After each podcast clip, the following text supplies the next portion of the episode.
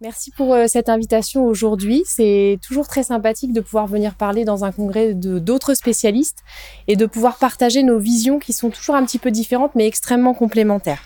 Donc euh, la, commande entre guillemets, c'était euh, quelle modalité pratique? Donc vraiment un topo plus pratique que scientifique pour vous donner des idées un peu claires sur comment on prescrit une réadaptation respiratoire ou en tout cas de l'activité physique adaptée chez nos patients. Euh, le sujet ne sera pas quel est l'intérêt de faire de la réadaptation respiratoire. Ça, c'est assez évident. Euh, il n'y a pas de recherche à faire sur dire est-ce qu'il y a un intérêt ou pas. Il y a plutôt de la recherche euh, pour savoir quelles sont les modalités les plus pertinentes dans la réadaptation respiratoire et on va essayer de décrypter ça. Alors, je ne pouvais pas m'empêcher de vous redonner un petit peu l'angle de vision du médecin physique et de réadaptation.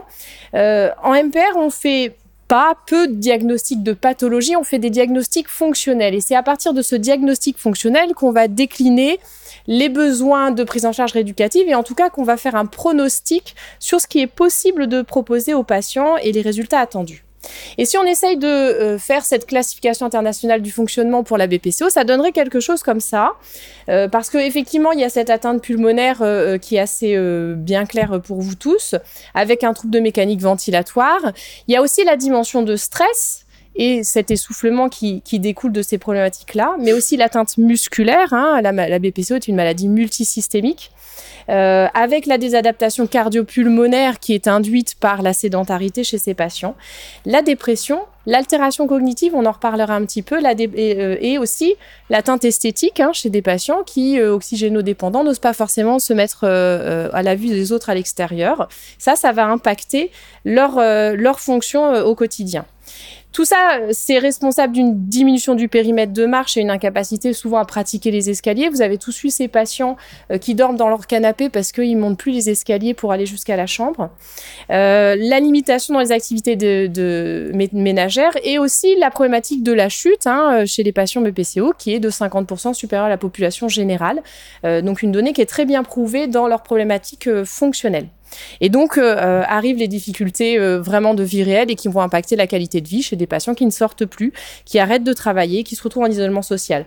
Les facteurs environnementaux et personnels, ça, ce sera à chaque patient de nous les donner puisqu'elles seront différentes et c'est ça qui va aussi modifier les prises en charge. Si on part sur cette plainte principale qui est la Disney, et donc ça, c'est les recommandations, hein, notamment bien validées HAS, tout patient BPCO Disney, quelle qu'en soit la sévérité, a une indication à une prise en charge en réadaptation respiratoire et qu'on recherche à, décliner quelles sont les déficiences qui sont responsables de cette dyspnée et donc les techniques rééducatives qu'on va pouvoir proposer.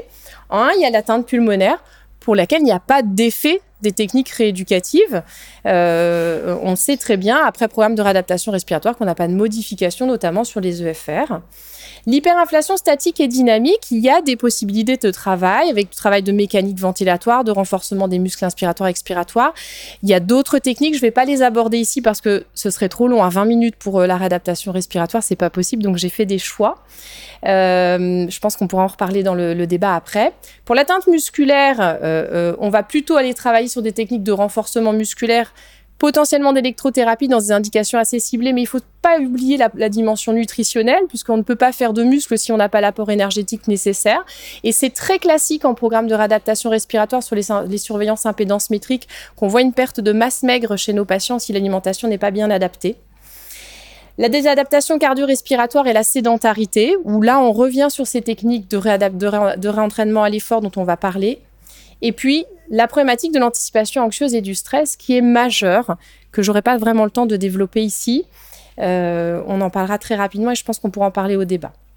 Donc en fait, quand on regarde cette problématique de Disney et les déficiences qui, ont, qui sont associées à cette Disney, donc qui ont un impact dans la vie quotidienne des patients, toutes les composantes d'un programme de réadaptation respiratoire classique viennent répondre à cette problématique-là, en tout cas euh, viennent euh, travailler sur les points principaux euh, et on va essayer de regarder un petit peu principalement sur le travail en endurance et de renforcement musculaire qui est le plus classique. Alors quand vous prescrivez des traitements, vous avez une posologie. Et ça, c'est quelque chose que tout le monde apprend en médecine.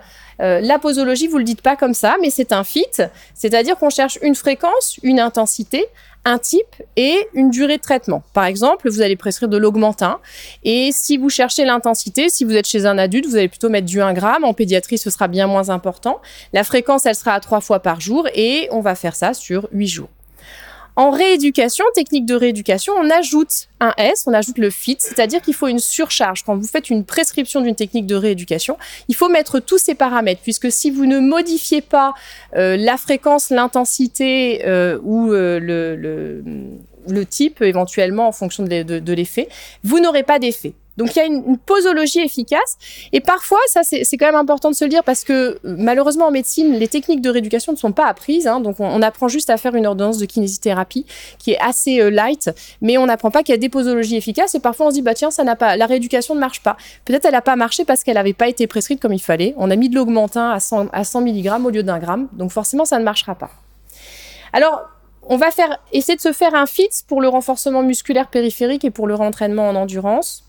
Euh, endurance ou pas du reste. Alors sur le renforcement musculaire, c'est toujours assez classique. On est sur des recommandations euh, euh, en population générale, mais qui sont les mêmes chez les patients BPCO. en tout cas, dans ce qui a été étudié, majoritairement, on est plutôt autour de deux à trois fois par semaine, en sachant qu'en moins de deux fois par semaine, on risque d'avoir une plasticité insuffisante pour avoir une efficacité. Sur l'intensité, on peut se poser pas mal de questions. Est-ce que euh, il faut faire de la force? Est-ce qu'il faut faire de l'endurance? Est-ce qu'il faut faire du mixte? Vous savez que dans la BPCO, il y a cette atteinte musculaire avec une atteinte de la force. La force étant elle-même, euh, et c'est le diagramme qui est euh, ici là, je sais pas mettre le pointeur mais qui est là. Euh, euh, cette étude hein, euh, qui date un petit peu maintenant, qui montrait bien la corrélation entre, enfin l'association entre la perte de force musculaire chez le patient BPCO et la survie. Et vous avez aussi une atteinte de l'endurance musculaire. Qui est qui est touchée. Donc deux composantes des, des, performances musculaires qui vont pas être forcément sur le même type de fibres musculaires, sur lesquelles on aimerait avoir une action. Et vous voyez là, si on, regarde ces corrélations, alors c'est pas très bien visible sur le schéma, mais vous avez euh, en A euh, le en A donc de la force du quadriceps sur euh, le pic de force VO2 et, et puissance maximale, et juste à côté à gauche vous avez l'endurance, et vous avez les mêmes schémas en dessous pour le test de 6 minutes de marche à droite euh, pour euh, la force et à gauche pour l'endurance, globalement, vous voyez que que ce, que ce soit les performances en termes de force ou d'endurance, on a un impact dans les performances du patient. Donc il y a un intérêt à travailler les deux. Et comment prescrire ça? Alors finalement, vous n'aurez pas dans la littérature scientifique l'information de dire bah il faut faire comme ci ou comme ça, puisqu'il y a en fait très peu d'études qui viennent chercher à comparer. On va parler d'une étude, euh, le, type de, force proposée, mais assez souvent quand on fait du renforcement musculaire, on va prescrire en fonction de la 1RM. La 1RM, c'est la répétition maximale, c'est-à-dire le poids que vous pouvez déplacer une fois et une seule fois dans toute l'amplitude maximale. Et on va prendre ce pourcentage de 1RM pour dire est-ce qu'on fait de la force ou est-ce qu'on fait de l'endurance et on va définir le nombre de répétitions. Donc là, ça c'est un exemple hein, issu d'un livre euh, un peu pratique de réadaptation respiratoire euh, avec les impacts attendus. On a l'idée qu'il faudrait pouvoir travailler les deux et est-ce que donc il y a une supériorité d'une technique ou pas? Qu'est-ce que dit la littérature? Pas grand-chose. Il y a assez peu d'études finalement qui nous donnent des informations sur ça. Alors il y a une question qui est assez souvent posée par euh, l'équipe de François Maltais euh, au Canada. Est-ce qu'il faut euh, travailler sur les deux membres ou sur un seul membre? Parce qu'il faut définir ensuite les groupes musculaires qui vont être travaillés. Il semblerait que les deux soient équivalents en termes d'efficacité sur plusieurs études, avec potentiellement une tolérance plus importante si on va faire du un seul membre versus les deux membres. Mais bien sûr, il va falloir, falloir travailler les deux et donc on augmente le temps de rééducation et, l'application est peut-être un peu plus complexe. Est-ce qu'il faut faire plutôt de la force ou est-ce qu'il faut faire plutôt de l'endurance? Euh, Il y a une étude qui a tendance à dire que, euh, bah, effectivement, c'est bien supporté. Donc euh, là, vous avez low load, donc LLHR, c'est euh, c'est plutôt endurance, hein, c'est-à-dire euh, beaucoup de répétitions avec peu de force, versus HLLR, donc c'est euh, force importante avec peu de répétitions. Et donc on, voit un petit peu hein, en haut quand on regarde KX, c'est la force des extenseurs du genou, donc quadricipital, qu'on a un plus grand gain en force. Oui, on s'attend à ça puisque c'est ce qu'on a travaillé. Par contre, c'est une petite étude avec pas beaucoup de puissance et on aurait l'idée que sur le test de 6 minutes de marche, peut-être qu'on aurait une réponse moins importante pour les patients sur des performances plutôt d'endurance, ce qui est assez logique. En fait, on en arrive à cette grand, ce grand principe de rééducation qui a une spécificité des techniques et donc une spécificité des résultats et que selon ce qu'on travaille, on obtient des résultats différents. D'où l'importance de personnaliser les prises en charge. Est-ce que euh, il faut avoir beaucoup de matériel pour faire de la réadaptation respiratoire et en tout cas du renforcement musculaire, ou est-ce qu'on peut se contenter de petits matériels, d'une chaise, d'une bouteille d'eau et simplement du poids de corps, ce qu'on appelle du renforcement musculaire en calisthénique? Ben, Globalement, oui, tout ça, ça peut complètement suffire et, et, les études qui ont été faites et même méta-analyses disent ben oui, ça fonctionne très bien de le faire avec peu de matériel. Est-ce qu'on a besoin d'aller dans une piscine ou est-ce qu'on peut faire ça à côté de la piscine ou bien euh, sur un sol dur euh, quel qu'il soit? Bah, il n'y a pas d'intérêt majeur et ça c'est quand même assez souvent retrouvé hein, euh, en médecine physique et réadaptation. L'intérêt de la balnéothérapie, il est intéressant en traumatologie pour l'allègement de poids de corps, mais globalement c'est un outil de renforcement qui n'a pas nécessairement de supériorité.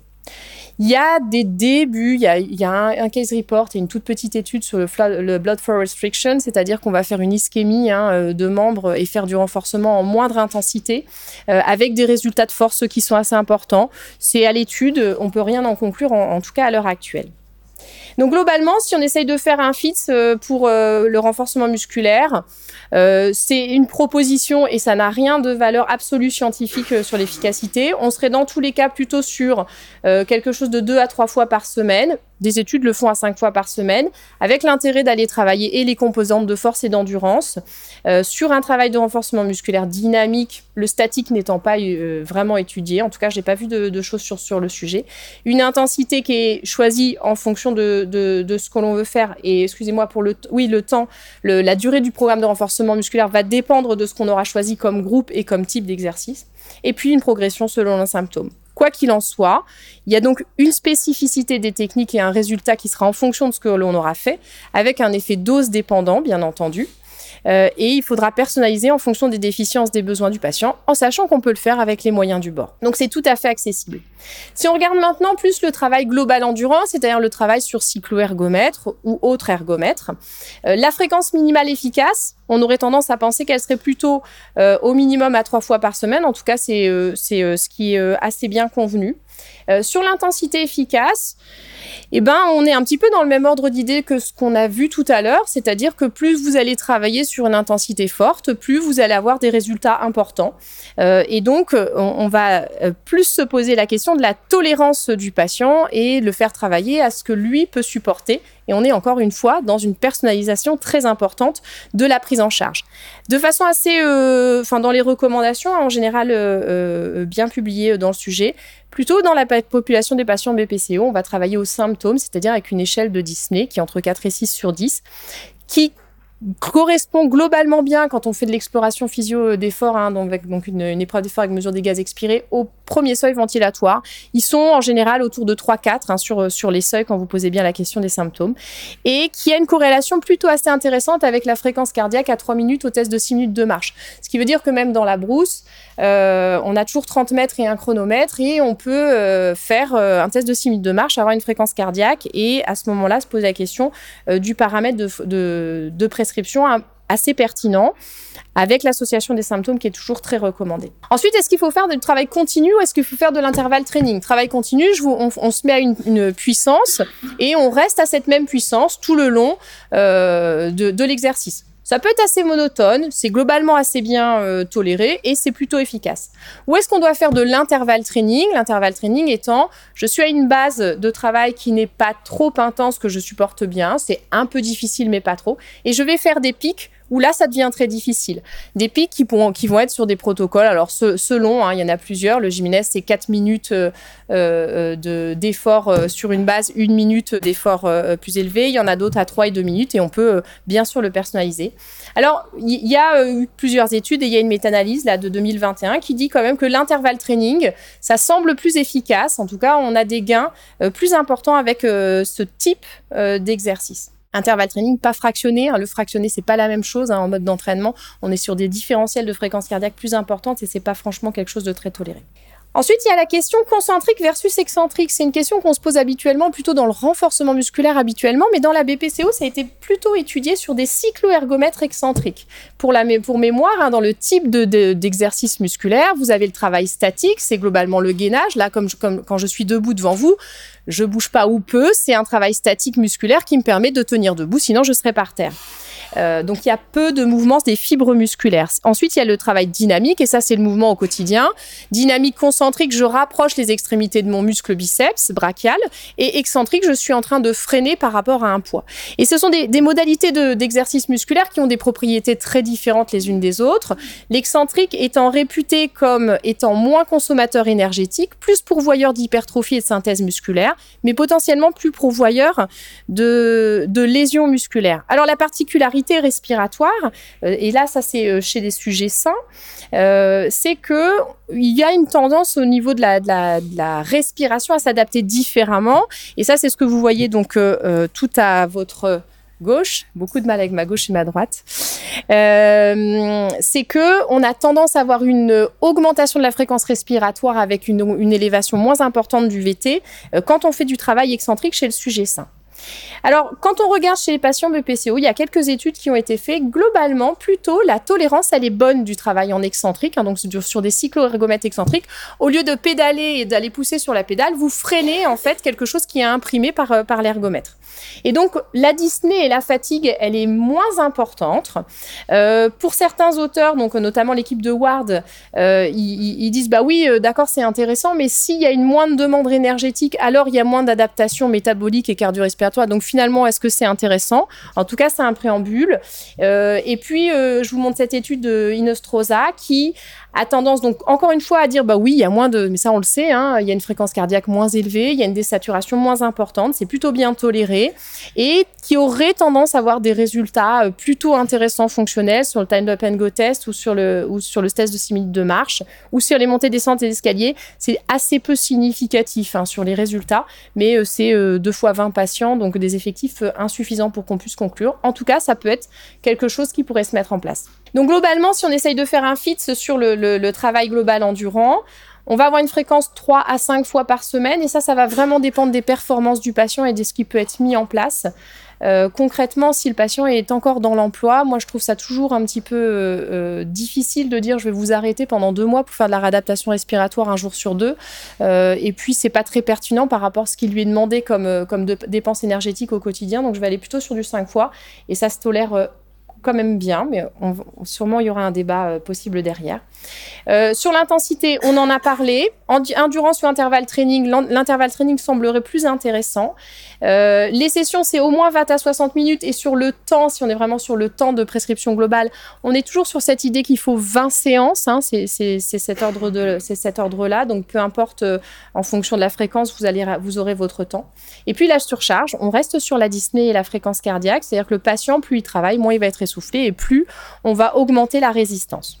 Il faut bien avoir en tête que si vous faites faire que du vélo aux patients et qui détestent le vélo, ça va pas fonctionner. Euh, et que c'est intéressant de leur, de leur montrer d'autres types d'ergomètres pour qu'ils puissent trouver ce qui leur convient à eux. Encore une fois, dans votre CIF, vous avez le facteur personnel. On va coller à qui est le patient Et ça, c'est une question majeure quand on prend, quand on utilise des techniques réadaptatives. Je vous ai mis aussi l'ergomètre à bras parce qu'assez souvent, on va tendance à on va se dire, bah oui, bah il est, euh, voilà, il est BPCO, artériopathe, amputé. Euh, on peut pas faire de réadaptation respiratoire. Ou bien euh, il a une, coxarthrose majeure, on peut pas. Si le travail avec les membres supérieurs est extrêmement utile et a montré d'une grande efficacité sur les adaptations cardio-respiratoires. Il y a une autre problématique, hein, c'est la chute et donc j'ai pas pu mon côté MPR n'a pas pu m'empêcher d'aller euh, sur cette dimension-là. Quand on parle de, dysfonction des, performances d'équilibration, alors il y a plein de systèmes qui sont mis en jeu.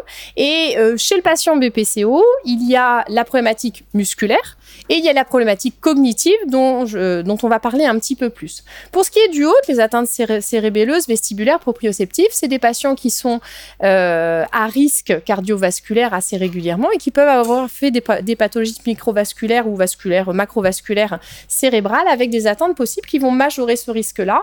Il faut avoir fait une évaluation assez fine des déficiences du patient et donc un examen neurologique associé pour pouvoir les dépister quand il y a cette plainte.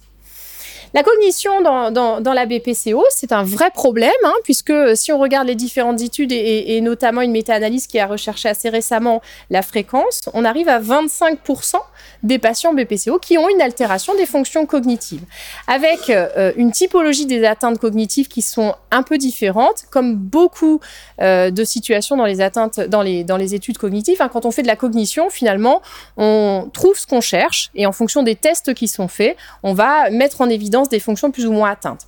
Donc vous voyez qu'il euh, y a des atteintes sur la, mémoire de travail et la flexibilité mentale, donc plutôt les fonctions exécutives qui sont assez importantes.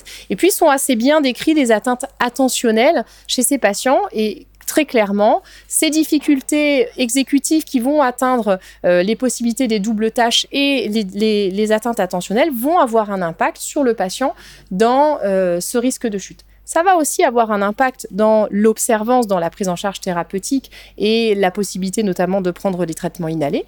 Et ça va aussi avoir un impact pour nos patients, pour l'adhérence aux prises en charge en activité physique, où il va falloir pouvoir euh, intégrer euh, ces, différentes dimensions dans la vie quotidienne. Alors qu'est-ce qu'on peut faire par rapport à la problématique de la cognition? Bah, Il faut penser à les dépister.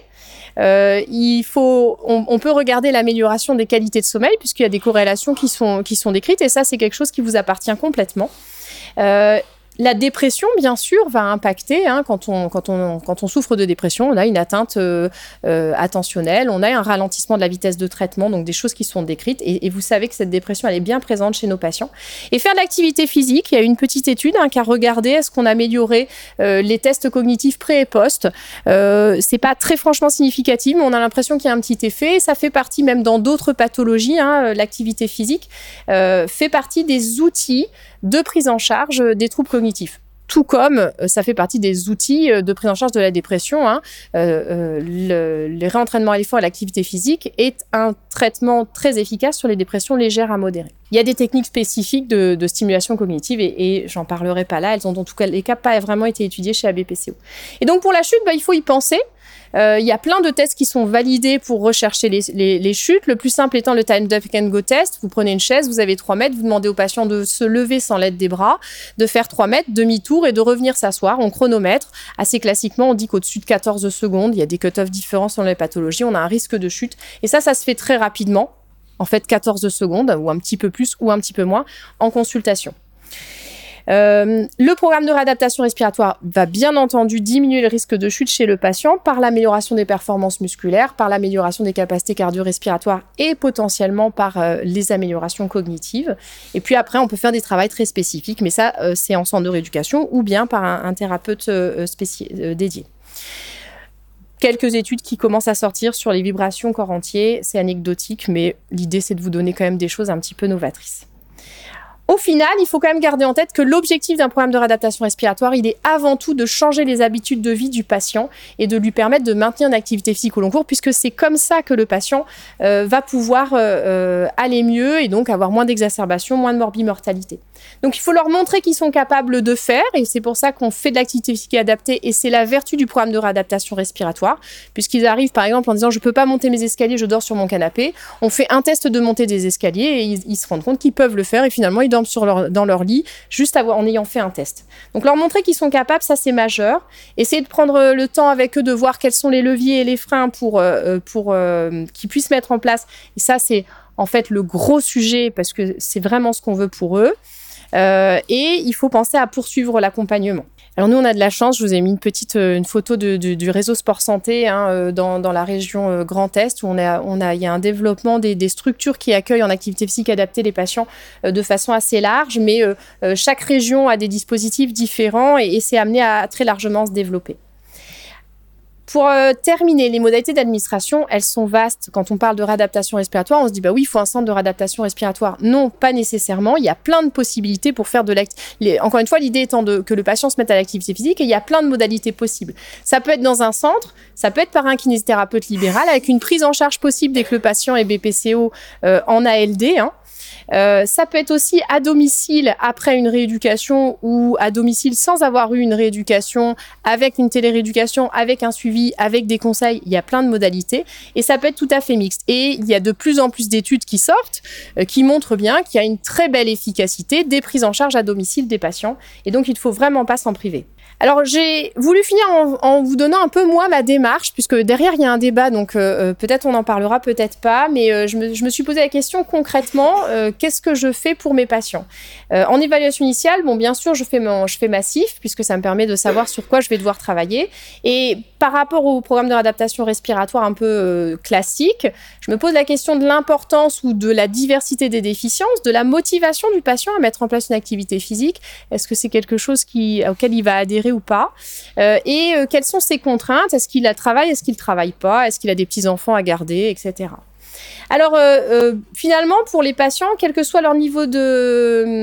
Euh, si, si, s'ils ont des contraintes, ils n'ont pas de contraintes, donc je peux les prendre dans un centre, et puis qui sont motivés ou pas motivés, mais que au final, ils ont des déficiences qui sont complexes, besoin d'avoir des outils un peu spécifiques, leur montrer qu'ils sont capables, pour lesquels je vais avoir des supports un peu besoin de supports importants, ou s'ils sont pas très motivés et finalement, il faut un peu les tenir en leur donnant un rendez-vous un peu précis pour venir, je vais avoir tendance à leur proposer plutôt une prise en charge en centre de rééducation, potentiellement avec un kinésithérapeute libéral, en tout cas quelqu'un qui soit là en présentiel pour les aider à se lancer dans cette aventure. S'ils ont une déficience, peu importe le niveau, et qu'ils ne sont pas très motivés, mais qui sont contraints parce que, bah voilà, le, mercredi après-midi, c'est les petits-enfants, et puis pendant les vacances aussi, il faut s'en occuper, et puis euh, je travaille. Alors, la kinésithérapie libérale, ça fonctionne très très bien. Euh, et puis, on peut aussi avoir euh, une prise en charge en télérééducation. Nous, on a aussi une équipe mobile hein, de médecine physique et adaptation, donc on va au domicile des patients pour aménager les espaces d'activité physique et avec un, un télésuivi associé. S'ils sont motivés, sans contrainte, avec toute déficience, finalement, on peut proposer euh, une gamme assez large de prise en charge. Et si par contre, euh, ils sont très motivés, ils ont des contraintes importantes parce qu'ils doivent travailler et euh, bah, la déficience, c'est quand je dis tout niveau de déficience, c'est que je pense la BPCO, quelle qu'en soit son, sa sévérité. Alors, ça m'arrive vraiment assez régulièrement de leur prescrire un FIT, c'est-à-dire que je leur mets sur leur ordonnance la fréquence, la durée, le type et un peu les, les idées de surcharge pour qu'ils puissent faire seuls. Dans tous les cas, on réévalue derrière euh, qu'est-ce que qu'est-ce que ça a donné. Et à tout moment, on se repose la question de repartir sur un accompagnement personnel en présence de quelqu'un, puisque c'est quand même la modalité la plus facile euh, à mettre en place. Cette petite diapo simplement pour euh, euh, parce que j'ai pas du tout parlé de cette, cette question tout en bas des de la désensibilisation à la, à la Disney. Hein. la Disney c'est une expérience extrêmement traumatique pour nos patients et l'expérience de la Disney c'est quelque chose sur lequel on, doit travailler avec toutes les techniques de gestion de stress et cette peur. Hein, alors on me dit kinésiophobie mais là c'est pas vraiment de la kinésiophobie c'est de la peur de l'activité physique qui qui gêne énormément nos patients et donc c'est un élément majeur à garder en tête dans la prise en charge de, ces patients dyspnéiques euh, BPCO. Donc en conclusion, il faut s'adapter aux patients et ça c'est toujours la grande complexité et c'est pour ça que, la rééducation en général c'est passionnant. Euh, il faut pas oublier le principal, c'est-à-dire que ce qu'on veut, c'est un changement de mode de vie pour nos patients, et donc il faut s'adapter aux patients. Il y a une spécificité des techniques prescrites, et donc vous aurez les résultats en fonction de ce que vous avez prescrit, mais le plus important, ça reste de bouger. Parfois, il ne faut pas se poser trop de questions, il faut essayer de faire assez simple pour que le patient il adhère, et il faut bien sûr bien manger. Euh, ça peut être dans une salle de sport ou dans la brousse, tout est possible. Et là, il faut avoir l'esprit ouvert et euh, euh, chercher des solutions qui iront nos patients. Mais il faut bien penser qu'il y a des posologies minimales efficaces et que si on ne les atteint pas, alors on n'aura peut-être pas de résultat. Voilà, je vous remercie.